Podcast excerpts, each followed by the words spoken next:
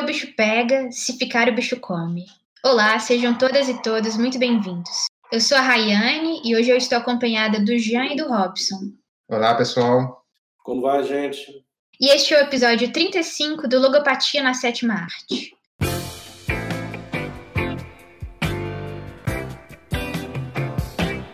O filme que iremos discutir hoje é Cidade de Deus, de 2002, dirigido por Fernando Meirelles, co-dirigido por Katia Lund e baseado no romance de Paulo Lins, de mesmo nome.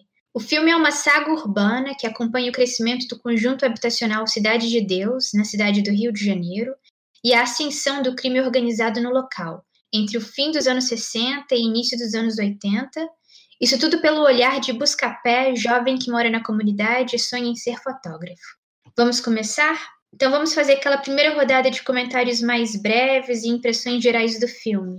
Então, pessoal, é, o Cidade de Deus é um filme bastante interessante e ele tem uma certa complexidade aqui pra gente, né? Porque em parte ele é um filme ficcional, em parte ele é um, ele retrata uma realidade, né? Ele é baseado em fatos reais. E tudo isso ele é, é fruto de uma pesquisa que a antropóloga Alba Zaluar recém-falecida, né? Ela faleceu não, não, não faz muito tempo, 2020, 2019, algo assim. Ela coordenava um, um, estudo dentro da Cidade de Deus e o Paulo Lins, que, que acabou escrevendo o romance é, de, de mesmo nome do filme, ele era o orientando dela, ele era um desses pesquisadores que, que trabalharam na, na pesquisa. E, segundo relatos da, da, da, da Alba, ela, ela, dado o conteúdo das entrevistas que, que o Paulo Lins é, foi, foi desenvolvendo dentro dessa pesquisa, ela foi incentivando que ele escrevesse um, um estudo etnográfico, e mesmo que fosse em forma de romance. E aí ele seguiu essa, essa orientação dela, e o, o livro ele demorou bastante tempo, acho que cerca de oito anos para ser concluído, e ele foi lançado em 1997. O filme é de 2002, não é isso? Uhum. E mas ele tem é, é, esse filme que a gente vai comentar hoje, ele tem esse caráter bem bem complexo que é que é esse misto de realidade com ficção, mas tudo fomentado ali por um estudo científico, é, antropológico, sociológico. Então hoje a gente vai vai tentar colocar aqui nossa colherzinha no, no meio desse, desse, desse ensopado todo, bastante interessante, bem saboroso esse, esse ensopado. É, é um filme que eu sempre relutei em assistir, mas depois que eu assisti a primeira vez, eu fiquei impressionado com o filme. Né? Eu acho que eu fiquei impressionado pela, como é que eu vou falar, a configuração dos personagens. São vários personagens, todos eles dentro de uma de uma rede, né? uma rede que é um apartheid, eu diria isso, um apartheid social, né? de uma polícia violenta que, para mim, não é só uma violência policial, é uma violência também social. Acho que a sociedade não está nem aí para essa polícia violenta e que oprime é, as pessoas que vivem nessas comunidades.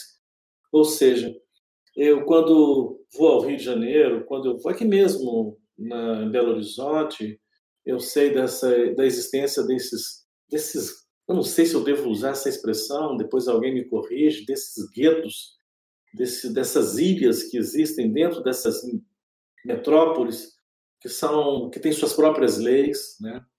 Que têm seus poderes distribuídos. Eu conheço pessoas que vivem muito bem dentro dessas comunidades.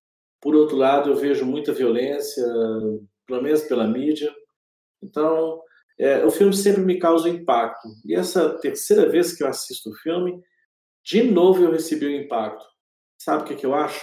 Esse filme está muito bem feito. Fernando Meirelles está tá sendo se destacando nesse aspecto. Mas eu não sabia, como o Jean disse, dessa quantidade de pesquisa que, que foi feita, talvez para subsidiar um, um livro, né, um roteiro. E é claro que a gente tem histórias parecidas desse determinismo social, né?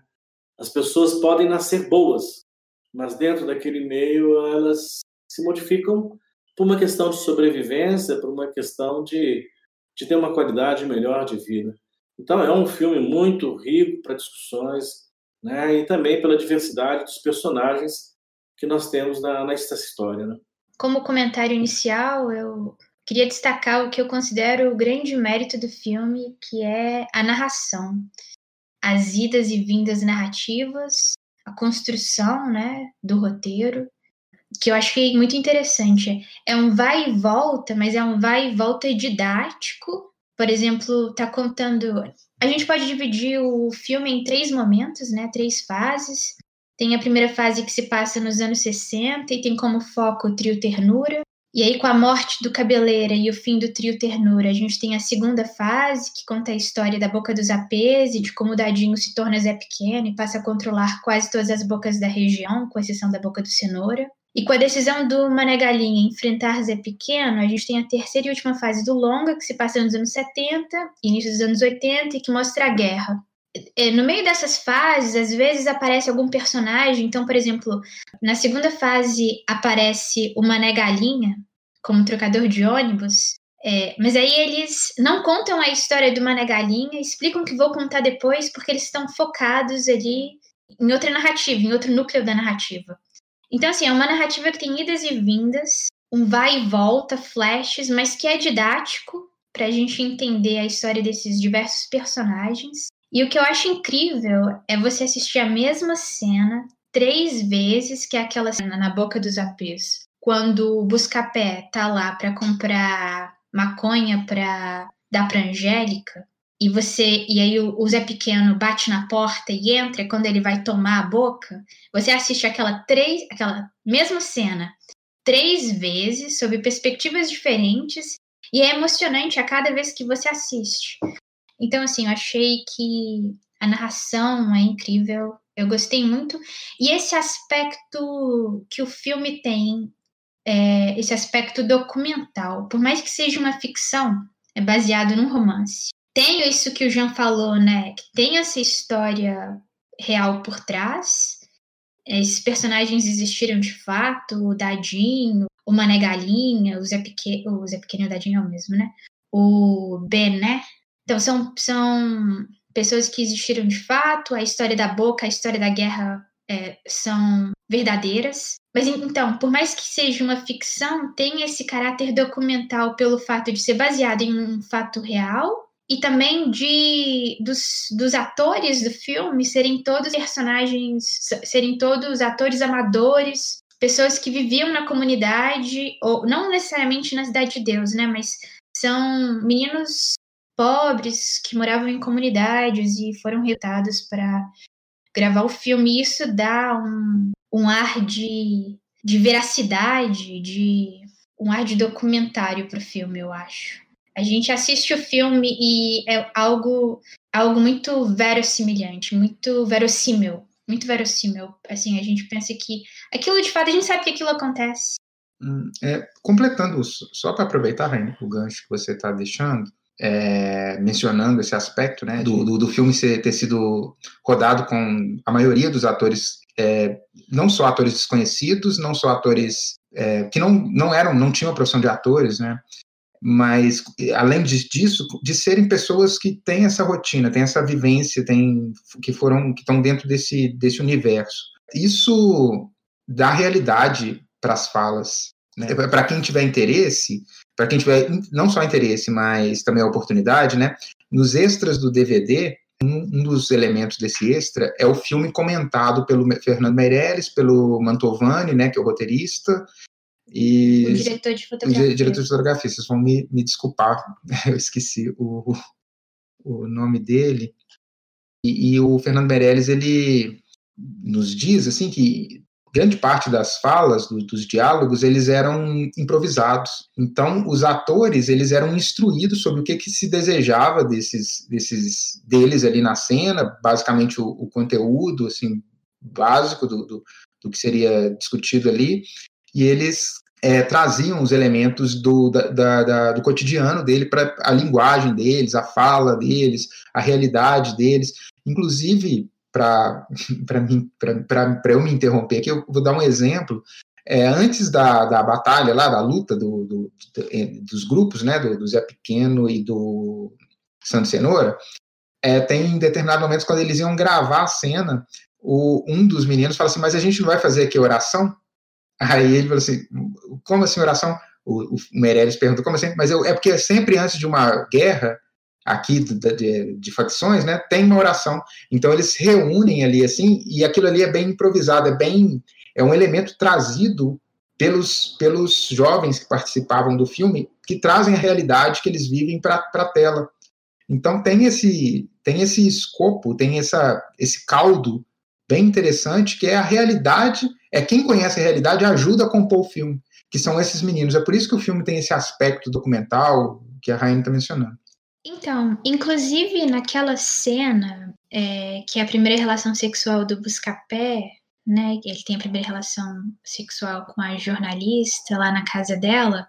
A conversa que eles têm é, no quarto, ele, ele acabou de tomar banho, aí ele comenta com ela que, ah, que você tem água quente, né? Chuveiro quente. Ela pergunta, é, como assim? Como é que você toma banho? E aí ele, ela pergunta, você não tem água quente? E aí ele fala assim, não, eu tomo banho com baldinho e não sei o quê.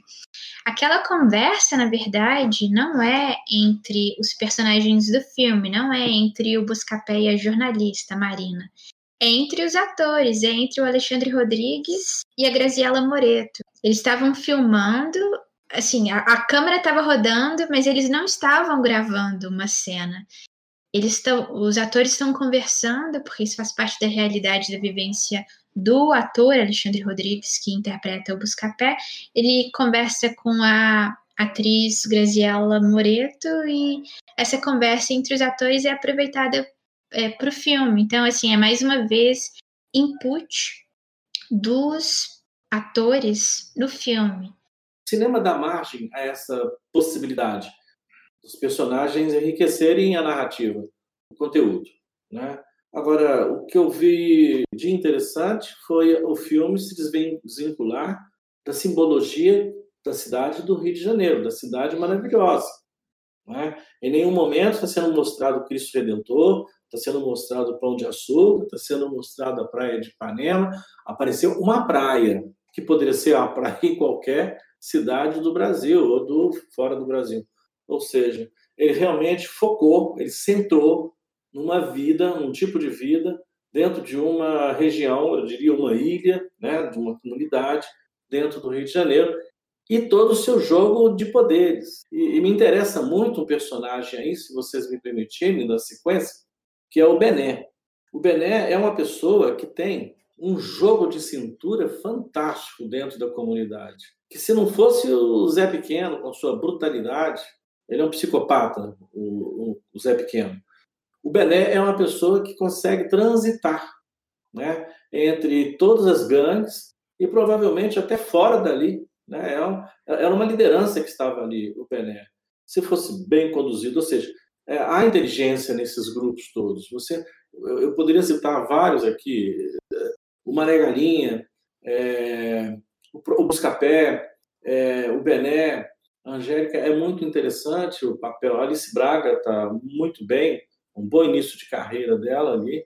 É, todos esses personagens foram muito bem trabalhados, eles são muito representativos. Agora, não existe, não existe, o pessoal da, da sociedade acha que, na, que nessas comunidades só tem Zé Pequenos. Né? E não é bem assim. Ninguém sobe ao morro para poder conhecer essas pessoas. Nem a igreja sobe faz coisas assim de ajuda, de um assistencialismo. Eles não batem de frente com os, os problemas das comunidades. Eles vão já com o espírito assistencialista, que é o cartão de visita das religiões né, e das ONGs que gostam. São todas elas assistencialistas. A, a questão é o apartheid que existe. Há uma, há uma segregação no Brasil em relação a esse tipo de, de, de pessoas só simplesmente pelo modo de vida delas em determinados lugares. Eu queria tocar num ponto que você passou quando você chamou o Zé Pequeno de psicopata. É, parece que essa é uma leitura corrente, mas ao mesmo tempo, numa fala sua anterior, Robson, você mencionou do determinismo social. Social. Então, eu acho que é problemático considerar ele como um psicopata, que seria assim, não importa o meio em que ele está, ele agiria daquela forma, né? Ele mataria as pessoas gratuitamente. Mas aí talvez, não? não o que, que é um psicopata? O psicopata é uma pessoa que tem tendências a se levar pela paixão. Por exemplo, quando pequenininho, ele entrou dentro de um motel e foi matando as pessoas e sorrindo. Ele estava tendo um prazer, né? O patos dele ali era matar. Então, o prazer dele é matar. Matar para ele é uma coisa corriqueira. E para nós temos um grau de um grau de humano que, poxa, é, é desumano. É, um, é uma coisa é, terrível matar um semelhante, né? A morte, matar gratuitamente por pequenas razões. Aí eu, eu digo que ele, desde pequenininho, já tinha um comportamento que, se não fosse consertado, se não fosse tra tratado, se não for, né, ia degenerar naquela pessoa violenta que ele passou a ser no futuro. Então eu acho que talvez essa seja a melhor chave de interpretação para o personagem do Zé Pequeno. É ao mesmo tempo um determinismo social o meio em que ele nasceu, né? O filme não mostra uma família dele, ele tá sempre sozinho, sempre no meio de pessoas mais velhas que estão sempre debochando dele, e um meio violento. Então, por um lado, isso, mas também, que, que é o que você chamou antes de determinismo social, e por outro lado, talvez alguma tendência dele, porque, por exemplo, ele comete esses atos de crueldade, enquanto que o Bené não age dessa forma. Mas é interessante que o Dadinho, antes de Zé Pequeno, é, ele é uma criança, vou falar desse jeito, esculachado. É uma, uma criança feia, intrometida, que quer ficar junto daquele trio. O trio e ele, sofre, e ele sofre bullying o tempo todo. O pessoal dá tapa na cabeça dele. Quer dizer, ele é dos piores, ele é um piorzinho. Então, é, é, essa, essa, essa determinismo social, quer dizer, ele está num lugar onde os valores, alguns valores não são percebidos, são outros valores, são cruéis, e esse menino vai ser criado ali querendo ascender para o pior. Né? Ele quer ser, ele não, ele quer pegar numa arma, ele tem o prazer de pegar numa arma. É, é, é, esses valores, eles vão se alargando e tomando conta da vida das pessoas. Ele não tem tempo assim de pensar, por exemplo, mulher para ele. Não tem conquista. Ele pega e estupra. É, ele não alargou o seu lado humano em nenhum momento. Ele viu simplesmente um caminho pela violência. Então, ele não alargou porque ele não era estimulado a alargar, incentivado, não tinha um ambiente propício para isso. Uhum. É, por isso que eu quis chamar a atenção para chamar ele de psicopata é problemático, porque eu acho que a história do filme, a ideia do filme, é o quão perverso é esse ambiente. A gente tem o narrador, que é o Buscapé, que é um garoto bacana, né? Que em determinado momento decide entrar para o crime. Ele, o capítulo anterior é Vida de Otário. Ele se enxerga como um otário porque ele só é passado para trás pelo patrão no trabalho, no supermercado e não está conseguindo nada.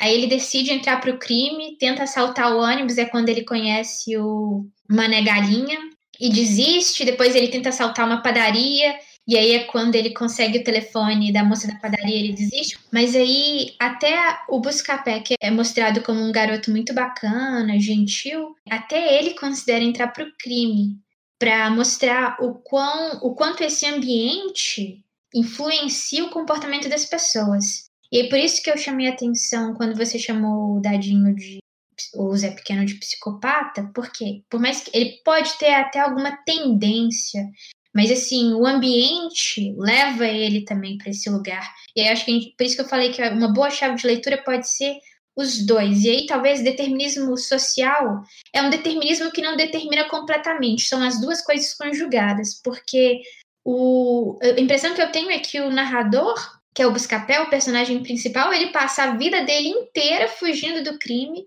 fugindo dessa vida de tráfico é, inclusive no último momento do filme, no último momento, quando ele tem que decidir entre entregar os policiais corruptos, mostrando a foto, né, deles prendendo o Zé Pequeno, subornando. Mas ele sabe que se ele entregasse a foto comprometedora dos policiais, é, ele ia entrar em guerra com os policiais. A vida, ele ia ameaçar a vida dele, talvez tivesse que pedir apoio para os traficantes da comunidade. Então, é ele o tempo inteiro tentando fugir dessa violência, dessa vida. O que não é fácil, assim, ele chega a cogitar entrar para o crime e tentar, mas as suas tentativas são frustradas.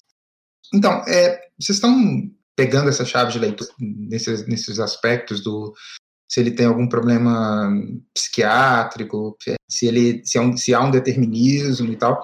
Para explicar o dadinho barras é pequeno, eu, é, é difícil, eu não, eu não, eu, não, me arriscaria tanto é, entrar nessa seara. Mas eu queria pensar um pouco é, dentro de, dos aspectos mais amplos, né? De pensar é, é, até mesmo a, é, uma dívida histórica que o Estado tem com, com relação aos mais pobres, porque assim, a gente sabe as favelas, a, a, origem das favelas e a maioria das pessoas que vivem em favelas, elas eram negras, é, é, ex-escravos, remonta ali o fim da escravidão, 1888, é, quando, quando ao longo desse, desse final do século XIX, as favelas no Rio de Janeiro começam a se formar e, por, por consequência, a maior parte daquelas pessoas ali dentro da, da, da, favela, principalmente, especificamente, nesse primeiro momento, até meados do século XX, né, até a década de 50, esbarrando aí nessa década de 60, por que não dizer década de 60, a maioria dessas pessoas certamente analfabetas. A gente, tá, a gente discute muito do porquê que jovens entram para o crime se nos limitarmos à questão econômica, é, é, é muito simplista. E aí a gente vai acabar chegando a uma conclusão de que todo pobre, ou a maior parte dos pobres, vão, vão para a criminalidade. E aí, esse, esse aspecto do, do que eu estou mencionando, da, da questão da, do analfabetismo, ela tem uma implicação muito grande dentro da história do Brasil, que é são direitos civis.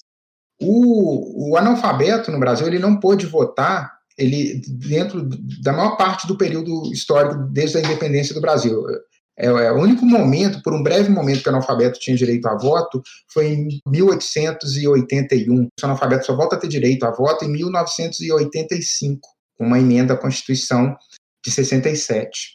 Isso tem uma implicação nos direitos sociais, né? É, questão de é, educação, saúde, saneamento, transporte. E quando o Estado pega o, aí, aí no filme é dito, né, no, Cidade de Deus é dito que aquela comunidade ali, a Cidade de Deus, ela está nascendo ali porque, pra, porque são pessoas deslocadas de uma região para outra, por, por, uma série de motivos. Então, é, essas pessoas elas ficam apartadas do centro da cidade. O governo ele participa dessa exclusão na hora que ele que ele, se, ele seleciona pessoas que podem morar em determinadas regiões da cidade e pessoas que têm que morar fora. Então ele exclui essas pessoas e essas pessoas ali, é, aqueles, aquelas pessoas que não têm direitos civis ali, elas deixam de ter direitos sociais, e esse aspecto vai contribuindo para uma formação de, um ambiente, de um ethos, um ethos bem específico. E aí eu quero recuperar mais um elemento que está muito do tá, tá, muito no discurso. Eu, eu, vou tentar ser o mais simples possível.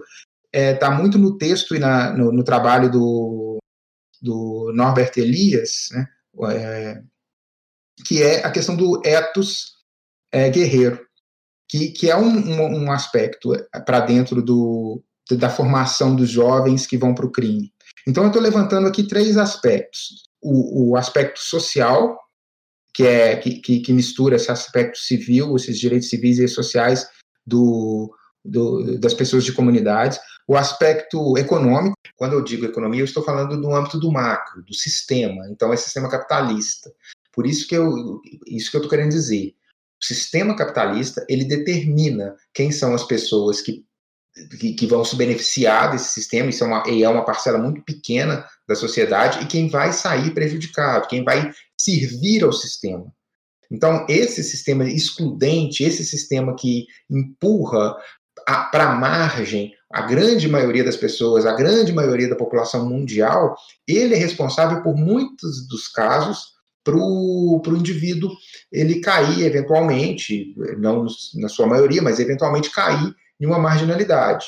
Então, o que eu estou dizendo é, é o sistema que, que tem uma função, que tem uma importância nesse caso, certo? E aí é importante também dizer que nós temos um sistema político, e isso vale para vários e vários e vários países do mundo, mas eu vou dizer especificamente do Brasil, de nós temos um sistema político que ajuda o, o, o capitalismo, a, que beneficia o capitalismo dentro, dessa, dentro desse processo corrompido de exclusão da, da, de, da parcela da sociedade, e, por sua vez, o próprio sistema capitalismo beneficia esse sistema político é, ou viciado que mantém esse ciclo vicioso. Então, é, como eu ia dizendo, gente, nós temos a, a questão é, social, civil, né, a questão econômica capitalista e, e, uma, e, o, e o terceiro aspecto é esse ethos guerreiro, que ele que, que, é um que é um conceito do, do Norbert Elias, a Alba Zaluar ela desenvolve um pouco mais, eu recomendo a quem tem interesse procurar esses autores, esses livros, livros desses autores. E esse ethos guerreiro, ele está muito ligado à simbologia. No caso ali, é, tem essa simbologia da, da masculinidade, que é, é o, o, como você se representa, como você assume a sua função dentro daquela comunidade como, como um homem que, que exerce, é ter armas, é ir para a guerra, é ter vocabulário específico, que é ter, ter determinadas disposições. O, o, tem uma criança ali, o, o filé com fritas, que fala, eu, em determinado momento, ele fala, eu já fumei, já, já cheirei, já matei, já roubei. Isso tudo compõe valores específicos é, para aquela linhagem, para aquele, aquele segmento social dos traficantes. É, então, isso que ele está reproduzindo ali é para ter uma identificação, ele se compõe dentro daquele, daquele ambiente. E, e ele se identifica com isso. É, aí, agora sim, esse etos, é, esse etos guerreiro, ele se opõe ao outro etos, também isso dentro do conceito do Norbert Dias, e se opõe ao ethos civilizado. E o ethos civilizado é, é exatamente esse aspecto da, do que o Estado te oferece. É, te oferece educação, te oferece saúde, te oferece, te oferece transporte, enfim, te oferece meios de vida. E, e inclusive, nesse ethos civilizado, a posse da violência, o, a, o monopólio da violência é do Estado. Então, quando o Estado não se faz presente, quando o Estado não se incorpora ao, a rotina, a vida, ao modo de vida de determinado grupo social, esse esse ethos guerreiro ele vai se ele vai se exacerbar.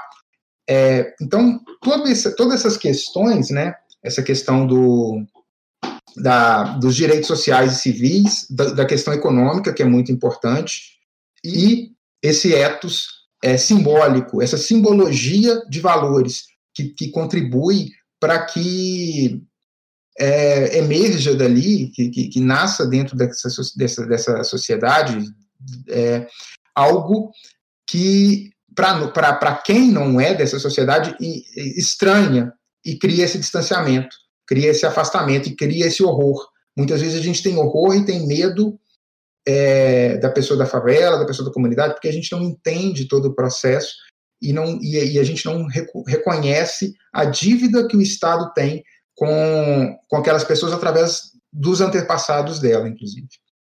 Sobre o Etos Guerreiro, eu gostei de escutar o que o Jean falou, porque eu só lembrei do meu avô, Sebastião, o Votião.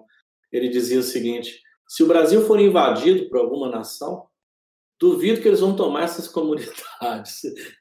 vão ser o povo guerreiro dessa, desse país, seriam essas comunidades invadir ali. Agora, eu queria trocar um nome, sabe? Em vez de falar de violência policial, de policiais corruptos, eu quero falar de é, violência social. E é uma corrupção social. Por qual razão? Porque hoje nós temos no legislativo vários representantes da polícia.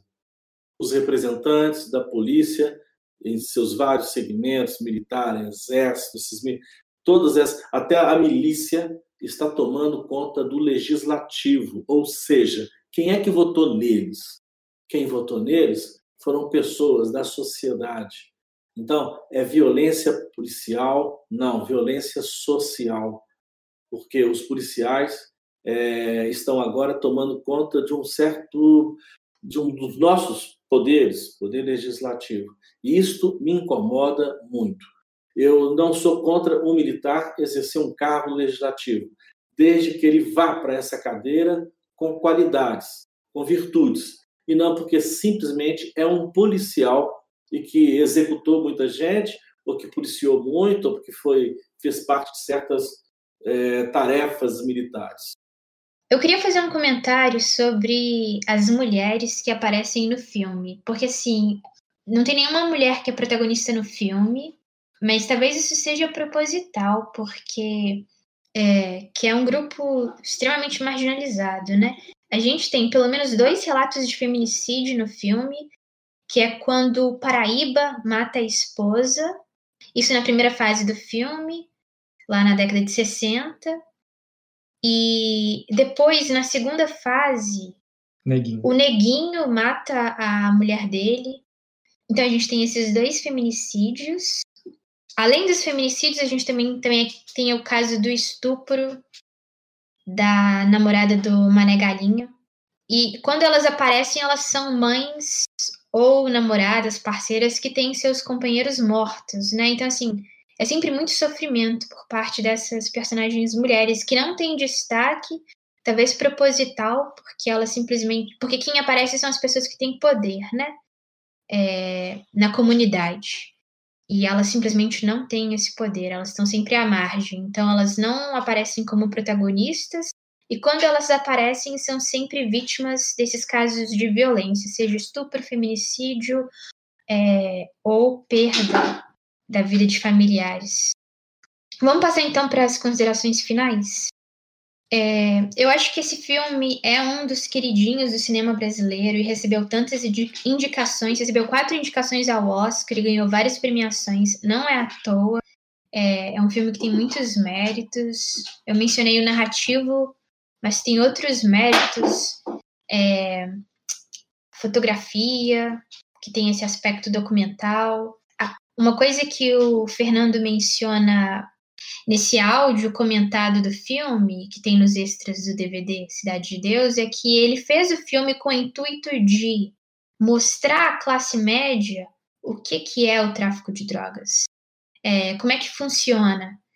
E, e eu acho que ele atingiu esse objetivo. E ao mesmo tempo não é uma exaltação da violência, como algumas pessoas criticam, por exemplo, o filme Tropa de Elite, que é um filme bem diferente porque é um outro olhar, né? Enquanto que o Cidade de Deus é um olhar interno de alguém que vive dentro da comunidade e convive com o tráfico. O Tropa de Elite são a polícia tentando controlar e acabar com, com esse sistema de tráfico. Então, assim, é um olhar externo à comunidade e muitas pessoas criticam Tropa de Elite por ser um filme muito violento que exalta a violência e é curioso que no Cidade de Deus, mais que você tenha muitos tiros e muita violência, ela não é mostrada. A cena de estupro não é mostrada. É, as cenas de feminicídio não são mostradas. Quando as pessoas são mortas, não aparece. Com exceção, por exemplo, do Zé Pequeno naquela última cena final, que ele é fotografado, é, eles não mostram as pessoas matando umas às outras. Você é induzido a, a entender que aquilo aconteceu, mas eles não. Não é um filme violento nesse sentido, de mostrar violência. O contexto é violento, né, o ambiente é violento, mas eles não ficam mostrando a violência. É, na minha opinião, para finalizar minha participação, eu achei o filme um retrato de uma parte do Brasil muito bem feita. Né? É, aquilo ali não é o Brasil, mas é uma parte do Brasil, de uma grande cidade, e que essa, esse tipo de comunidades que estão surgindo, ela não tem mais só no Rio de Janeiro, não, ela está distribuída já no Brasil todo. Né? Então, é, é um, muito feliz por ver um retrato tão bem feito, de personagens tão bem esculpidos, e uma técnica de apresentação de uma realidade brasileira que são poucos que conseguem fazer. Então, achei o Fernando, o Fernando Meirelles um artista nesse aspecto. É, como consideração final, eu queria mencionar é, o filme, ele, como, como a gente tratou aqui algumas vezes, é, principalmente no início do podcast, produzido, com, filmado com atores amadores, né, com, com pessoas da comunidade, eu queria mencionar simplesmente o fato de, de que há um documentário que é 10 anos depois de Cidade de Deus, e que ele retrata, ele mostra ali o, o como que, aquelas, que aqueles jovens é, é, seguiram a carreira ou a vida depois da, do filme. E a maioria deles, infelizmente, é, é teve um, uma passagem, teve uma, um prosseguimento de vida é, é, ruim, né, assim, para eles especificamente é, o, o, ator que, que que viveu o Neguinho, Rubens Sabino, ele, ele passou a morar numa Cracolândia. O, o, enfim, o ator que viveu o, o, o irmão do, do Buscapé, o Marreco, ele também não conseguiu se manter dentro, do, dentro dessa, dessa indústria, que é uma indústria seletiva também, sobretudo para atores negros. Poucos deles tiveram alguma, alguma relevância é, é, na carreira.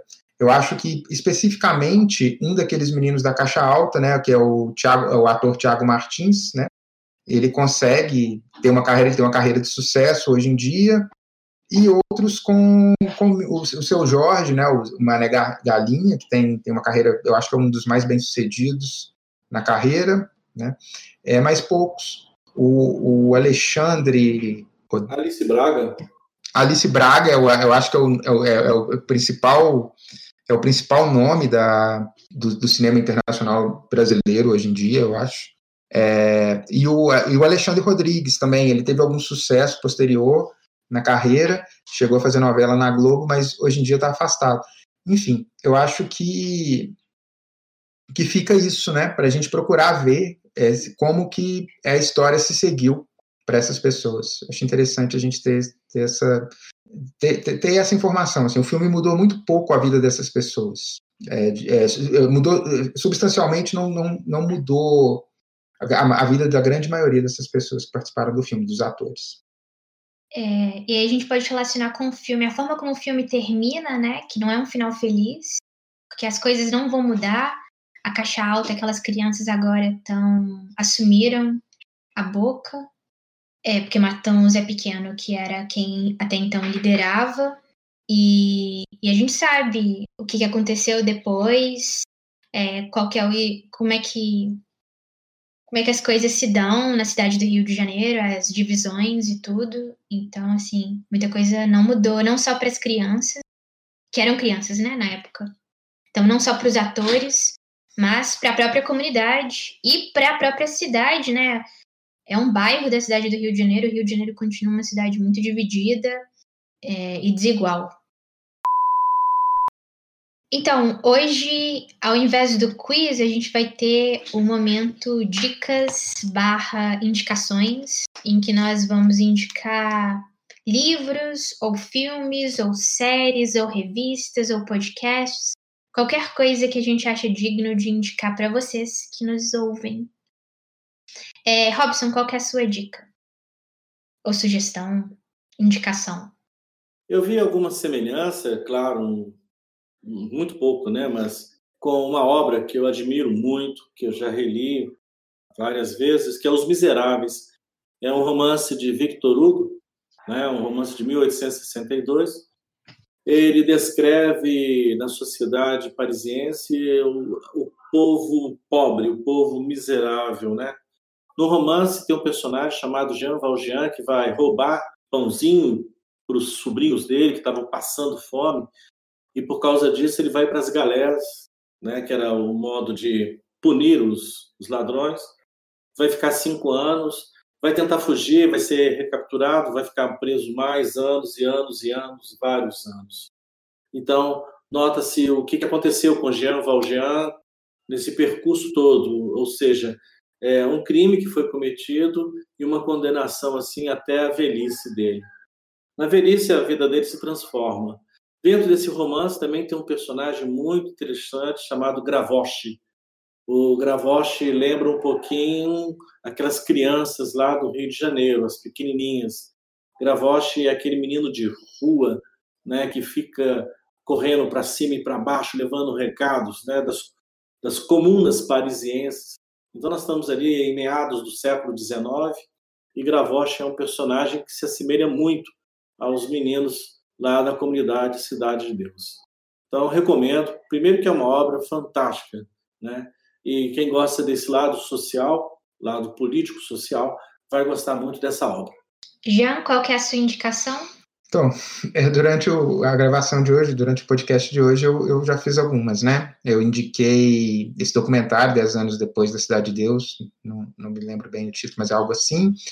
É, recomendei que procurem os, as obras da, da Alba Zaluar e do Norbert Elias, mas eu quero deixar aqui como uma indicação é, mais enfática, está no YouTube, está é, tá no YouTube o documentário Notícias de uma Guerra Particular, de 1999, dirigida pela Katia Lung, que, que é uma das diretoras do, do Cidade de Deus, né?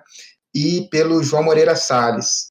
Esse documentário ele, ele relata a rotina de conflito entre traficantes e, e, e os policiais do Rio de Janeiro, com entrevistas de é, com entrevistas feitas com traficantes e com policiais. É, é, é, um documentário bastante realista que dá uma dá uma real no que, que é a questão do tráfico e da violência urbana no Rio de Janeiro e mostra como há um apartheid, como há uma dificuldade da gente combater o crime como a gente, a polícia, a sociedade de combater o crime, se não é cercando e criando esse apartheid social, é, é, impedindo que a, que, a, que, a, que a, entre aspas, que a favela desça. Então, assim, tem, tem uma fala do Hélio Luz, delegado Hélio Luz, na ocasião, que ele diz isso, a função da, da polícia no Brasil é muito bem feita. É, ele está falando isso com um tom de crítica.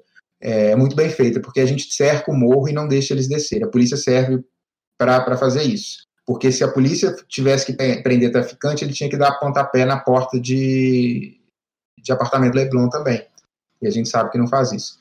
Então é um, é um documentário que joga, joga real de como funciona essa dicotomia polícia e tráfico, violência e, e sociedade de forma geral.